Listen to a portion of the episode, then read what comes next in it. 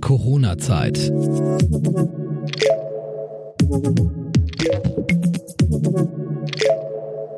Deutschland bleibt zu Hause. So, jetzt kommt dann der nächste Musikwunsch und dann kommt auch die versprochene Pause, damit auch ihr euch neue Getränke holen könnt. Ein Musikwunsch Nummer 7. So hört er sich an, wenn nicht gerade Corona-Zeit ist und die Auftritte ausbleiben. Die Presse schreibt über ihn, mit den Hits aus vier Jahrzehnten bot der sympathische Entertainer Schlager, Pop und Rockmusik auf allerhöchstem Niveau. Davon konnten sich seine Zuhörer zwischen Ostfriesland und Rügen und darüber hinaus selbst überzeugen auf den inzwischen über 2000 Auftritten seit 1995. Heute ist er zu Gast bei uns in der Corona-Zeit. Herzlich willkommen, Klaus Porath, The Piano Man. Hallo Klaus. Ja, hallo Christoph. Danke, dass du mich interviewen möchtest. Klaus, wenn du die gegenwärtige Situation, in der du dich gerade befindest, vertonen müsstest, welches Lied würdest du dazu spielen? Vielleicht den ersten Satz der Mondscheinsonate. So ein bisschen traurig, melancholisch. Man sitzt alleine zu Hause. Oh je. Also ein bisschen ist es ja so. Also ich sag mal, ich bin ja Single, ich bin sowieso viel alleine. Ich kann auch sehr gut und gerne alleine sein. Ich brauche auch viel Zeit alleine. Aber mittlerweile ist es doch schon fast ein bisschen viel des Guten. Also Mitte März zog sich ja so diese unternehmerische Schlinge zu für all diejenigen, die nicht systemrelevant sind. Wie war das für dich? Das war so, dass innerhalb von drei Tagen wurden im Grunde genommen alle Auftritte für März und April abgesagt. Und äh, hätte mich diese Corona-Krise irgendwann zwischen 1995 und 2015 in diesen zwei Jahrzehnten erwischt, hätte ich oder wären wir, damals hatte ich ja noch Familie und vier Kinder, die ich ernährt habe mit der Musik, wäre ich sofort pleite gewesen. Insofern kann ich alle äh, Selbstständigen verstehen, die jetzt wirklich klagen und großen Kummer haben. Mein Vorteil ist einmal, dass ich äh, nicht mehr die Familie am Hacken habe finanziell. Hm und äh, eben letztes Jahr zum Beispiel ein bisschen Geld gespart habe. Und ich muss auch mal gestehen, ich bin ja eigentlich ein kritischer Mensch, was unseren Staat und die Politik betrifft, mhm. aber ich habe Soforthilfe erhalten. Von der Corona-Soforthilfe. Das macht ja jedes Bundesland für sich alleine. Wie kompliziert war das? Es war überhaupt nicht kompliziert. Die erste Frage war die Umsätze von den drei Monaten Dezember, Januar, Februar, damit die halt so einen Eindruck haben, was man irgendwie äh, verdient, mhm. wobei natürlich für einen Musiker ist Januar, Februar ein bisschen leer, aber egal. Dann wollten sie wissen, wie der März sich gestaltet hat und da hatte ich noch genau zwei Auftritte und dann war alles tot. Ähm, ja, und dann sollte man seine Betriebskosten addieren. Und äh, das habe ich Pi mal Auge getan, so nach meinem persönlichen Kassenbuch und dann mit einem Kollegen äh, telefoniert und er sagte, dann nimm doch einfach das, was du bei der Steuer abziehst von deinen Gewinnen. Und ich hatte gerade mhm. meine Steuer gemacht und habe das auch nochmal quasi gegengerechnet, also alle Ausgaben, die ich so habe, wobei natürlich jetzt fürs Auto Versicherung läuft weiter, aber mhm. Diesel, Kraftstoff natürlich nicht, wenn man nirgendwo hinfährt. Es ist natürlich immer eine, eine Schätzung. Ja, die habe ich abgegeben und eine gute Woche später war Geld auf dem Konto. Es kommt irgendwann auch noch eine Abrechnung mhm. und äh, es wird natürlich irgendwann nochmal nachgeprüft, ob das alles so äh, rechtens war. Was fehlt dir denn momentan am meisten, abgesehen von der Gage? Ich bin eigentlich, man sollte es nicht denken von einem Musiker, aber ich bin eigentlich ein introvertierter Mensch mhm. und kann und muss auch viel alleine sein. Und das war eigentlich immer schon so. Nun bin ich ja seit äh, etlichen Jahren, seit sieben Jahren jetzt auch Single. Aber ich habe vor einiger Zeit mal festgestellt, dass im Grunde genommen äh, ja, jeder Mensch braucht soziale Kontakte. Und ich gucke eigentlich in meinen Kalender und sage, okay, hier am Mittwoch gibt es ein Treffen im Restaurant mit irgendwelchen Leuten und dann am Wochenende ich meine Auftritte. Also alle paar Tage muss ich doch äh, für meine psychische, seelische Gesundheit unter Leute kommen. Mhm. Und äh, also ich bin im Grunde genommen der ideale äh, Corona-Nichtverbreiter mit meinem Lebensstil. Ich sitze hier alleine, ich bin froh, ich bin ja heilfroh. Ich habe mir ich liebe Katzen und hab, mhm. Äh, wir haben immer Katzen gehabt, aber meine Wohnung ist hier sehr klein, ich bin auch oft weg, aber ich habe mich jetzt getraut und mir quasi zu Weihnachten einen kleinen Kater gegönnt. Also ja, wir sind äh, nicht und Katzen, für Katzen ist Corona ja kein, kein Thema und insofern bin ich nicht ganz alleine. Aber ihr sprecht Nein. trotzdem über diese Krise, wie sie jetzt gerade stattfindet und da hast du auf jeden Fall einen Zuhörer, der dir auch diesen physischen Kontakt gibt, ne? Ja, man, ich will das jetzt gar nicht so sehr ins Lächerliche äh, ziehen. Ich bin eigentlich seelisch ziemlich stabil, aber man merkt natürlich schon, was der Mensch braucht. Und wenn du jetzt Leute ins Gefängnis steckst oder sogar in eine Isolationshaft oder wie, wie das sie nennt, mhm. äh, das ist schon hart. Es gibt auch eine andere Geschichte, an äh, die mich das erinnert hat. Und zwar, ich weiß nicht, sagt dir die Urschreitherapie, die John Lennon gemacht hat, etwas? Nein, erzähl mal bitte. Das ist eine Geschichte, die war irgendwie in den 70er Jahren en vogue von einem, ich glaube, der Erfinder hieß Janov, hat sich zum Glück nicht durchgesetzt. Also John Lennon war ja naja, hatte eine harte Kindheit mit, von der Mutter ent, entfremdet und gerade als er sich mit der Mutter wieder angefreundet hatte, ist sie überfahren worden. Okay. Oder an, tödlich. Ja, ja, das hat eben einen Knacks gegeben. Mhm. So wie halt jeder Mensch wahrscheinlich seinen Knacks irgendwie hat und er hat dann, gut, Beatles waren da zu Ende. Danach entsteht natürlich auch eine große Lehre, wenn du so einen Erfolg hattest und auch, die haben ja nie einen Tag frei gehabt, aber auch so einen Erfolg. So wie du. Und dann hat er, ja, ja, genau. Nee, eigentlich nicht so wie ich. Und äh, da hat er eben diese Urschreittherapie gemacht. Und da ich großer, also John Lennon war mein erstes Idol, mhm. habe ich mich damit beschäftigt. Und es geht, jetzt komme ich zum Punkt, die, die, die Therapie geht eigentlich so los, dass, wenn ich mich recht erinnere, äh, du dir ein Wochenende ein paar Tage ein Hotelzimmer mietest, also abseits von zu Hause, und eigentlich nur einen Block und einen Stift mitnimmst und keine Ablenkung hast. Okay. Und wenn man das durchzieht, ohne dass man vorher an seiner Seele oder Psyche irgendwie mal gearbeitet hat oder irgendwas, dann äh, kann da schon sehr viel auf einen einbrechen. Jetzt ist ähm, Blatt Papier und Stift ja eine relativ leise Tätigkeit. Warum heißt sie dann Urschrei? Die These ist die, dass der Mensch quasi sein Urtrauma, meinetwegen von der Geburt, wiedererlebt und dann einmal richtig rausschreit und dann also von diesen ganz frühen Traumata befreit ist. Mhm.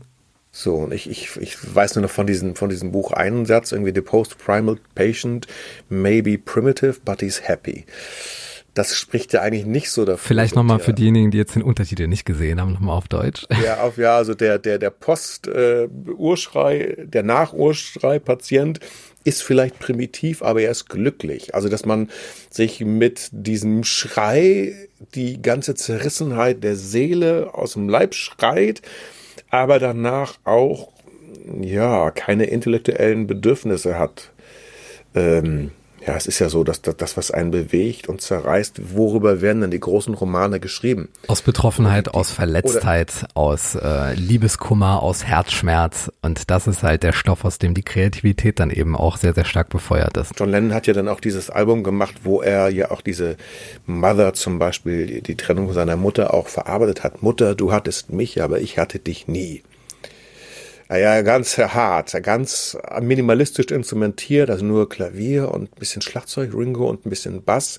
Und am Ende hat, der, kannst du dir anhören, Mother zum Beispiel oder Guard, wo er quasi, ja, seine Verzweiflung rausbrüllt, dass äh, ja alles sinnlos ist und es keinen Gott gibt und auch die Beatles nicht und man sich ja nicht an Beatles und Dylan und was weiß ich und Elvis festhalten kann, sondern man nur selber da ist im Universum, so wie er das gesehen hat. Ich merke schon, das ist gar nicht so ohne für dich, diese Corona-Zeit, äh, dass du dich jetzt eben noch mit John Lennon und äh, seinen Wegen zu sich selbst und äh, zur Linderung seines seelischen Leides beschäftigst. Klaus, was ich gerne noch äh, von dir wissen möchte, ist, wofür hast du jetzt Zeit wofür dir vorher keine Zeit geblieben ist, was jetzt vielleicht auch nochmal das Musikalische angeht? Ich sag mal so, die, genau wie zum Beispiel auch die ähm, DDR-Geschichte äh, mit der DDR als Staat, hat ja trotzdem jeder auch seine eigene persönliche Biografie, die, was sich dann ineinander webt. Mhm. So. Und für mich ist diese Corona-Zeit irgendwie auch so ein Abschluss, wo ich dachte, okay, kommt vielleicht ähm, ungelegen, so wie bei Loriot der Weltuntergang. Ich weiß nicht, ob du diese Szene kennst. Nee. Ähm, Erzähl mal. Äh, es kommen zwei Leute, also es sollen die Zeugen Jehovas sein, sind es natürlich, sagt Loriot natürlich nicht. Kommen mhm. zwei Leute an und sagen, äh, der Planet sowieso ist sowieso aszendent und bla bla und die Welt geht unter. Und Loriot sagt, äh, das äh, passt hier gerade schlecht. Und am Ende verkaufen sie ihm dann Wurzelbürsten, damit er sich von seinen Sünden halt reinwaschen kann. Mhm. So, nein, äh, wie gesagt, ich habe ja erzählt, vor sieben Jahren, ich hatte Familie, vier Kinder, 22 Jahre verheiratet und äh, vor sieben Jahren war die Trennung und daran knabbert man ein paar Jahre. Mhm. Das wird jeder verstehen, der es erlebt hat. So. Oder man lenkt sich ab. Hat ein guter Freund von mir auch getan. Der hat sich abgelenkt in die Arbeit und in Affären gestürzt und dann hat das Verarbeiten einfach dementsprechend länger gedauert. So, und äh, bei mir ist es so, dass ich eben nach drei Jahren habe ich mich erstmals wieder so ein bisschen wohlgefühlt und dann ging es halt stetig aufwärts und jetzt würde ich sagen, war ich eigentlich fast ein neuer Mensch, der richtig neu ins Leben startet, wobei im Sommer sind ganz viele Auftritte mhm. und das Messe, der Frühling ist und, und man ist motiviert und man geht raus und macht Musik. Und äh, ja, vor ein, zwei Jahren war es so, dass Leute auch gesagt haben, jetzt bist du wieder der Alte.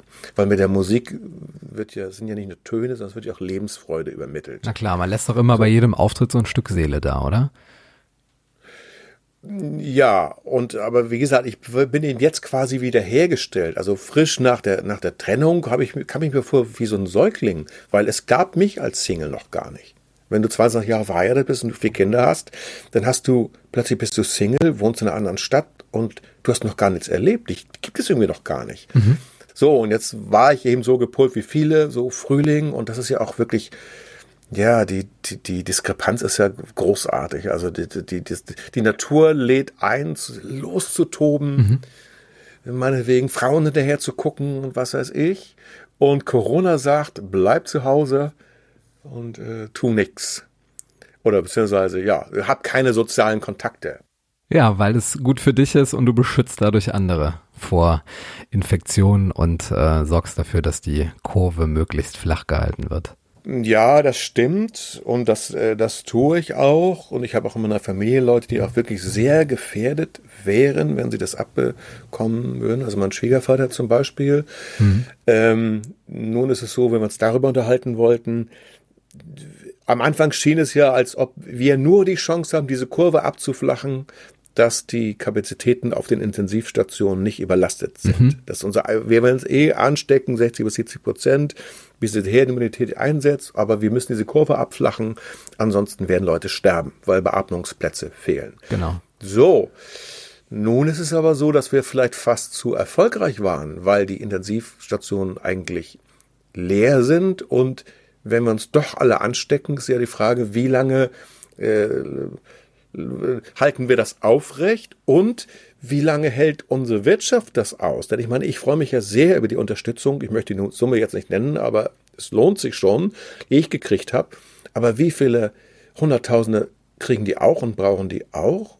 Und äh, ja, im Grunde genommen bräuchte man einen Volkswirtschaftler, der einem ausrechnet und sagt, wenn das so weitergeht, ist dieser Staat in, dann und dann in diesem Monat pleite. Ich meine, Vorratskammer ist eine schöne Sache und sie ist ganz besonders dann sehr, sehr wertvoll, wenn die Tür dazu verschlossen ist und der Schlüssel dafür irgendwo liegt. Jetzt ist es aber so, wir haben die Vorratskammer aufgemacht und wir nehmen da Sachen raus. Die sind zwar noch sehr, sehr lange haltbar, aber ich denke mal, man hat schon ein paar Dinge herausgetragen, auch teilweise verzehrt ist halt auch die Frage, wie lange so eine Gesellschaft, so eine Volkswirtschaft Deutschland äh, sowas auch aushält. Das, äh, das meine ich ja. Und ich meine, es spielt auch andere Dinge, wenn man so ein bisschen seinem eigenen Leben kritisch gegenübersteht oder sich selber beobachtet, merkt man natürlich auch, der Mensch muss auch arbeiten und, äh, und sein eigenes Geld verdienen. Das fühlt sich einfach gut an. Mhm. Und das ist wichtig. Und wenn du da ist es ja, wenn Leute das kannst du vielleicht so ein bisschen vorerleben, wenn, wenn Leute in Rente gehen, immer sehr viel gearbeitet haben, zack, von einem Tag auf den anderen, so, du arbeitest nicht mehr, ist da eine große Lehre. Deshalb gibt's ja diesen Unruhestand. Also man braucht ja immer so als Mensch ein Stück weit Selbstwirksamkeit, dass das Leben eine Projektionsfläche ist für das eigene Handeln. Und wenn dann plötzlich äh, die Hände irgendwie in den Schoß gelegt werden, bleibt ja gar nichts mehr aus. Man ist ja eigentlich dafür da, um sich dann auch irgendwo hin zu projizieren. Ob man jetzt irgendwie handwerklich begabt ist, ob man äh, sich kulturell ähm, betätigt, wie du es tust, äh, künstlerisch aktiv ist.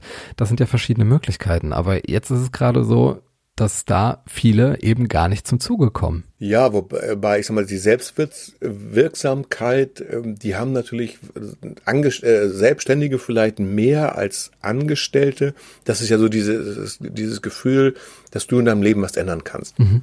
Es gibt wahrscheinlich auch Leute, die irgendeinen Job haben und die den hassen.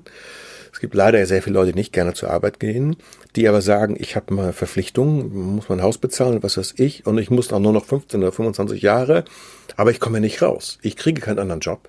und ich muss das jetzt machen. Die erleben natürlich auch keine Selbstwirksamkeit. Na klar. Aber generell hast du recht. Also ich äh, habe ja sehr viel gelernt von dem und schwärme sehr von dem kanadischen äh, Psychiater Jordan B. Peterson. Mhm. Und der sagt, es ist ganz klar erforscht, wie Glücksgefühle entstehen. Und zwar so, such dir ein möglichst hohes Ziel und arbeite darauf hin und beim Erreichen von kleinen Zwischenschritten, da erlebt man Glück. Und dann braucht man das Ziel nicht zu verändern, sondern behält es auf dieser hohen Stufe. Er sagt, äh, dieses, dieses Ziel, das man hat, äh, das ist natürlich wie im Leben schon so. Man möchte irgendwo hin, man, also man äh, ist im Zustand A und möchte nach B, weil bei B denkt man, geht's einem besser. So, ich sag mal konkret, ich möchte halt in ein größeres, ich möchte ein Haus mieten, was mhm. größer ist, damit ich da Tag und Nacht Musik machen kann und ein bisschen, ich habe ein Schlagzeug gekauft, richtig Krach machen und eine Katzenklappe einbauen, dass mein Kater rein und raus kann, wie er will. Und ja, und auch so, und das ist das hohe Ziel. Und als Beispiel so, und die Sache ist natürlich die, wenn du so ein Ziel erreichst, denkt man ja immer, wenn ich, keine Ahnung, mein Studium abgeschlossen habe oder mhm. wenn ich promoviert bin, dann ist es toll. Dann ist aber der Marathon zu Ende, auf den du das ganze Leben lang trainiert hast und äh, du hast deine Zeit gelaufen und im Endeffekt fällst du in dieses sogenannte Marathonloch und weißt erstmal gar nicht, wohin mit dir und wirst traurig. Ja, und dann brauchst du eigentlich ein äh, nächstes Ziel. Also der, der Weg dahin ist eigentlich das, das, äh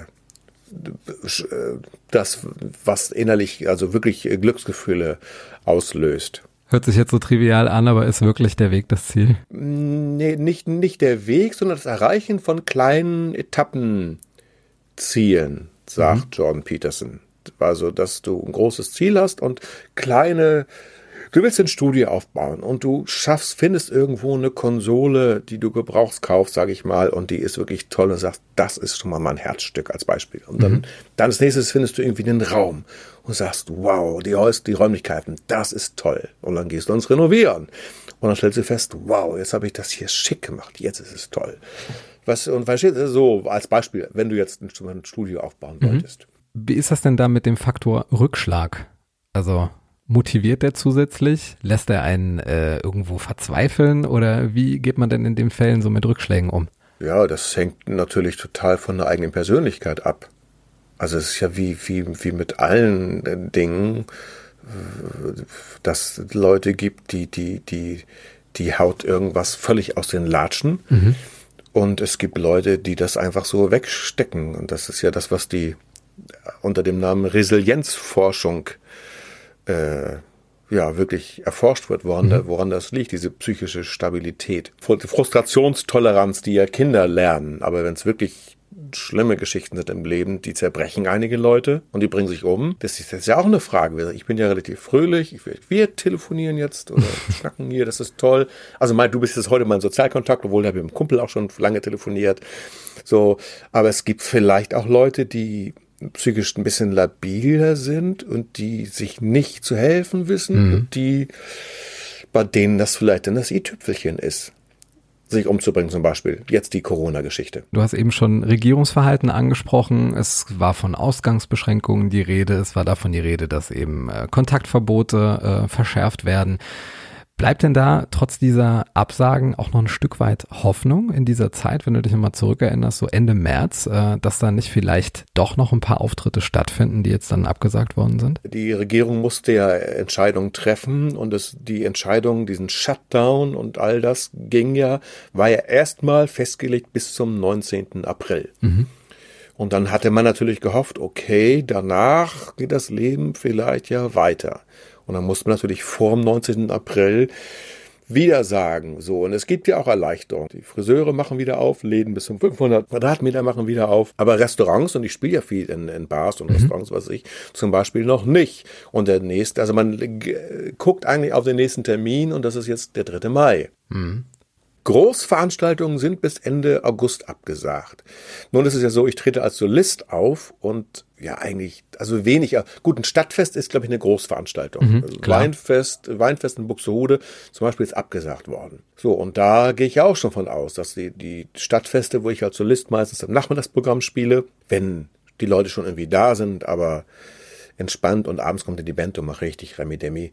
So, da kann ich schon von ausgehen, dass da auch den Sommer über noch viel abgesagt wird. Jetzt hoffe ich, dass vielleicht ab Mai die kleinen Läden äh, zum Beispiel, es gibt einen sehr netten kleinen Laden, wo ich schön open, auch Open Air spielen kann. Mhm. Die, das Krabbenstübchen in Friedrichskoog. Da habe ich am Anfang Juni einen Termin, am 6.6. glaube ich. Und da hoffe ich und bibber ich dann mit der Betreiber natürlich zusammen, dass die Restaurants, ich meine, wie viele Monate muss man die Restaurants zulassen, bis dann wirklich ein Großteil pleite ist? Ne? Eigentlich geht das gar nicht. Gut, viele machen ja natürlich, dass sie außer Haus verkaufen und, aber ich glaube nicht, dass das sehr viel wieder einspielt. Also es ist zumindest mal ein Weg, um eine gewisse Kundenbeziehung auch aufrechtzuerhalten, aber es ist tatsächlich nicht das Wahre, weil diejenigen, die jetzt dann im Service tätig sind, die kann man ja auch nicht alle als Fahrer einsetzen. Also das würde ja auch nicht funktionieren. Ein anderer Bereich, der momentan auch durch Grenzschließungen ähm, massiv tangiert ist, ist das Reisen.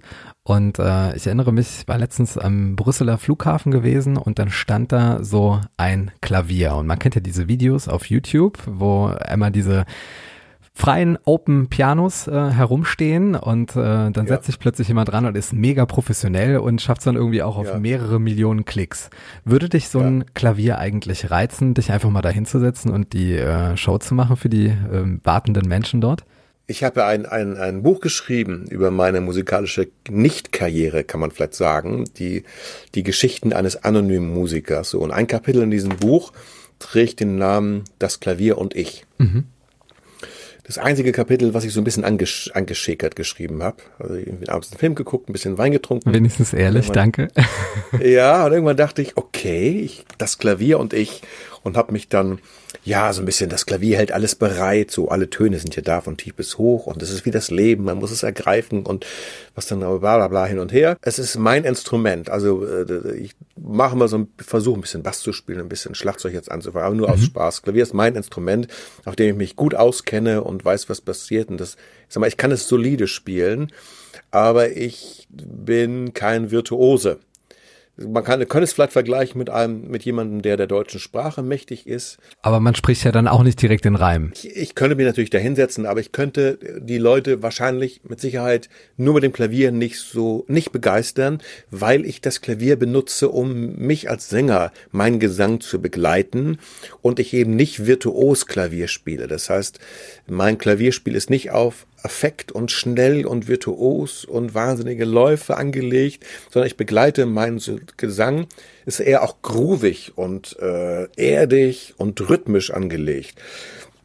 So, und ähm, ja, ich habe sogar eine Erklärung oder eine Ausrede gefunden, damals äh, in Weinseligkeit, weil diese Virtuosität oder irgendwelche schnellen Läufe oder Soli, da schwingt bei mir emotional, emotional nichts mit. Mhm.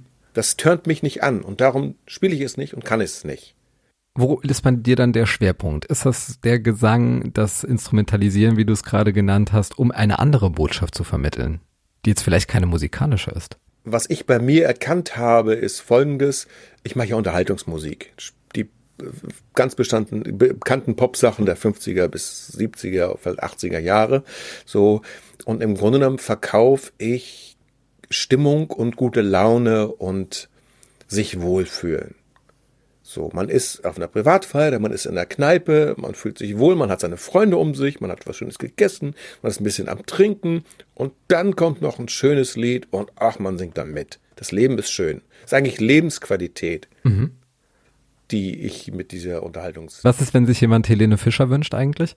Ähm, dann sage ich ganz ehrlich, ich kann es leider nicht spielen, weil ich es nicht geübt habe. Wobei ich versuche, mein Programm möglichst weit auszufächern, also von den Genres oder die, was ich bediene. Aber es gibt Sachen, ich sag mal ein Beispiel, wie heißt denn dieser Mensch, der ähm, mit, den, mit den Armbändern? Wolfgang Petri. Ja, genau. Ich habe mich wirklich hingesetzt und die und die Wolfgang Petri Greatest Hits mal angesungen. Ich könnte sie natürlich singen, aber es passt irgendwie, es knirscht in der Seele, es geht einfach nicht. Mhm. So, also ich sag mal, ein Extrem, äh, hier ein Stern, den kann ich singen. Wurde mir sich immer sehr gewünscht. Äh, ich hatte dich ja einmal auf einem Konzert erlebt und äh, da hatte sich auch irgendjemand Helene Fischer gewünscht und du hast das auch mit so einer schönen äh, Aussage quittiert von dem Kind, was da mit seiner Mutter unterwegs war, ne? ja, das ist ja ein Spruch, der durchs Internet geht. So, Mama, kennst du Atemlos durch die Nacht. Sohn, kennst du das Kinderheim am Ende der Straße? Das Kinderheim. Ja, das ist ja so ein, habe ich den das damals gebracht. Hast du. Na, und interessiere mich eigentlich für sehr viele verschiedene Dinge im Leben, auch so unternehmerische Dinge. Ich meine, ich bin ja selbstständig. Wobei als Solo-Selbstständiger ohne Angestellte ist ja ein Witz gegenüber anderen, die jetzt noch Verantwortung für angestellt haben. So ähm, und da ich weiß gar nicht, wer das jetzt war, der sagte, ähm, man muss wenn du eine Dienstleistung anbietest, du musst immer ein Problem lösen. Mhm. Das ist, das ist das, was passieren muss. So, und da habe ich überlegt, Problem, das klingt ja gar nicht nach, nach Musik, aber letzten Endes ist es doch so. Du feierst jetzt, also nicht du, du bist ja noch deutlich jünger, mhm. aber jemand feiert so mal für 50., 60., 70., 80. Geburtstage, feiert seinen 60. Geburtstag. Und dann ist doch das Problem, wie bekomme ich meine Gäste unterhalten, dass ich nicht mit jedem die ganze Zeit überreden muss. Jetzt so, zum Beispiel, da steckt schon wieder ein bisschen äh, Kritik drin, aber genau das ist das. Wie kriege ich lockere, kriege ich ein bisschen was essen, trinken, nette Leute lade ich ein und dann fehlt immer noch was. Bei dem Bereich ist es halt interessant, du äh, gibst halt kein Konzert und sagst, hier bin ich und jetzt alle und guckt auf mich und wir singen jetzt, sondern wie ich gesagt habe, der Gast steht ja im Mittelpunkt, sein Geburtstag. Die Musik ist ja nur ein Teil. Mhm. Das heißt, da muss man dann sich einfühlen und da gibt es Feiern, wo ich sechs Stunden gespielt habe und merke, nee, die wollen nicht mitsingen, die wollen sich weiter unterhalten. Siehst du das als Kritik? Nee, überhaupt nicht. Ich bin ja derjenige, die einen schaffen das das Catering schafft das tolle Essen ran und ich mache bestenfalls schöne Töne dazu. Und was sehr nett ist, es passiert tatsächlich, dass Leute kommen am Ende und sich bei mir quasi entschuldigen und sagen, Herr Porat, aber wir haben ihn hingehört, aber wir haben uns 30 Jahre nicht gesehen. Wir hatten uns so viel zu erzählen. Aber sie haben ganz, ja wirklich, die entschuldigen sich. Das ist natürlich toll, weil sie sagen, oh, die Musik war wirklich schön, aber wir haben hier eigentlich gefeiert und eigentlich hätte man dir mehr zuhören müssen. Das ist eigentlich das, das, das, eine ideale hm. Aussage ist eine gewisse Konkurrenzsituation, aber es ist ja, du hast ein Angebot bereitgestellt, äh, du hast äh, deinen ähm, Buchungsjob in Anführungszeichen grandios erfüllt und ob das wahrgenommen wird oder eben äh, ein paar Teller nicht gegessen worden sind vom Dessert, das ist dann eben so. Ja, wobei ich sag mal, ich, ich, ähm, ich, äh, ich kenne äh, Hotelbar-Pianisten, denen nie jemand zuhört. Mhm. So, und das sind Jungs, die haben zum Teil Klavier studiert, spielen sehr viel, spielen zum Teil sehr, sehr gut, also viel besser als ich, aber es hört nie jemand zu. Und bei manchen habe ich den Eindruck, die sind schon ein bisschen verbittert darüber. So, ich mhm. bin Künstler, aber die hören ja nie zu. Klar, die haben es natürlich auch nicht geschafft in einem Konzertsaal, aber wer schafft das schon? Wie viele klassische Pianisten gibt es und wie viele Konzertsäle? Das ist ja ein Riesenproblem. So, und bei mir ist der Vorteil, ich spiele ja ganz viel auch öffentlich in Kneipen. Da hängen dann Plakate von mir. Mhm. Da Klaus Port kommt, der Pianoman, und der sagt, hallo, hier bin ich und wir und los geht's. Dann bin ich im Mittelpunkt, wobei ich bin ja eigentlich introvertiert. Eigentlich brauche ich das nicht. An dem Moment ist es in Ordnung. Du weißt ja, wie es ist. Ich, wer den Applaus erwartet, wird in der Kritik zugrunde gehen. Aber erstaunlicherweise, wer Klaus Porat auf der Bühne sieht, sieht auch seine verschiedenen Signalschilder, auf denen wirklich der Imperativ Applaus jetzt draufsteht. Und die sind auch immer dabei. So weiß man immer Bescheid. Jetzt darf man auch klatschen. Ja, wobei das ist so eine Geschichte. Ich äh, darf hier, jetzt werde ich erinnert an die Biografie von, von Gunter Gabriel. Äh, und zwar, der, seine Biografie sollte heißen, wer einmal in der Scheiße war.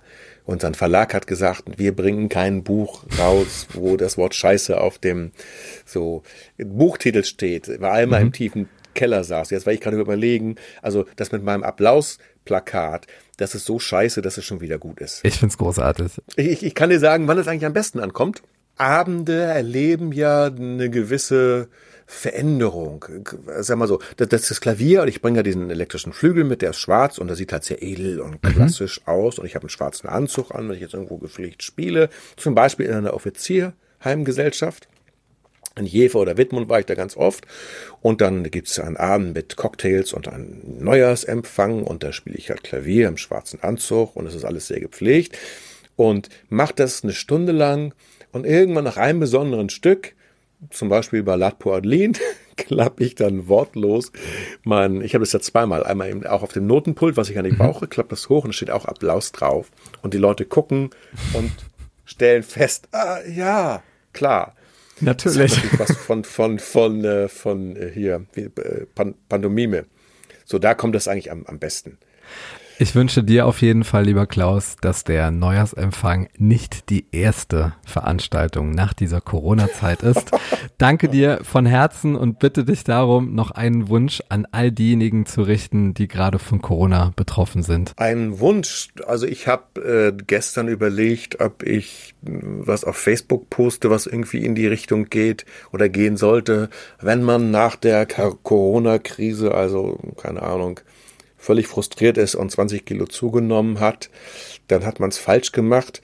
Man hat ja jetzt endlich mal die Möglichkeit, all das zu erledigen, wo man sonst mal sagt, man hat da nie Zeit zu. Also mal das Erste, was ich gemacht habe, ich habe meinen Keller aufgeräumt und meine Wohnung aufgeräumt und jedes Fach und jede Schublade. Äh, ja, als, als, als Beispiel. Die Sachen zu tun, wo man sagt, sonst im normalen Alltag, da habe ich ja nie Zeit zu. Jetzt haben die Leute Zeit zu, die wirklich äh, vom Shutdown betroffen sind. Insofern wünschen wir Zeit und vor allen Dingen Motivation und die großartigsten Ideen, um diese Zeit so produktiv wie möglich zu nutzen. Wer sich weiter informieren möchte über Klaus Porath, einfach auf YouTube nach ihm suchen oder auf klaus-porath mit th.de einen Besuch abstatten und sich einen persönlichen Eindruck verschaffen. Lieber Klaus, ich danke dir und wir schließen mit Klängen von dir. Für mich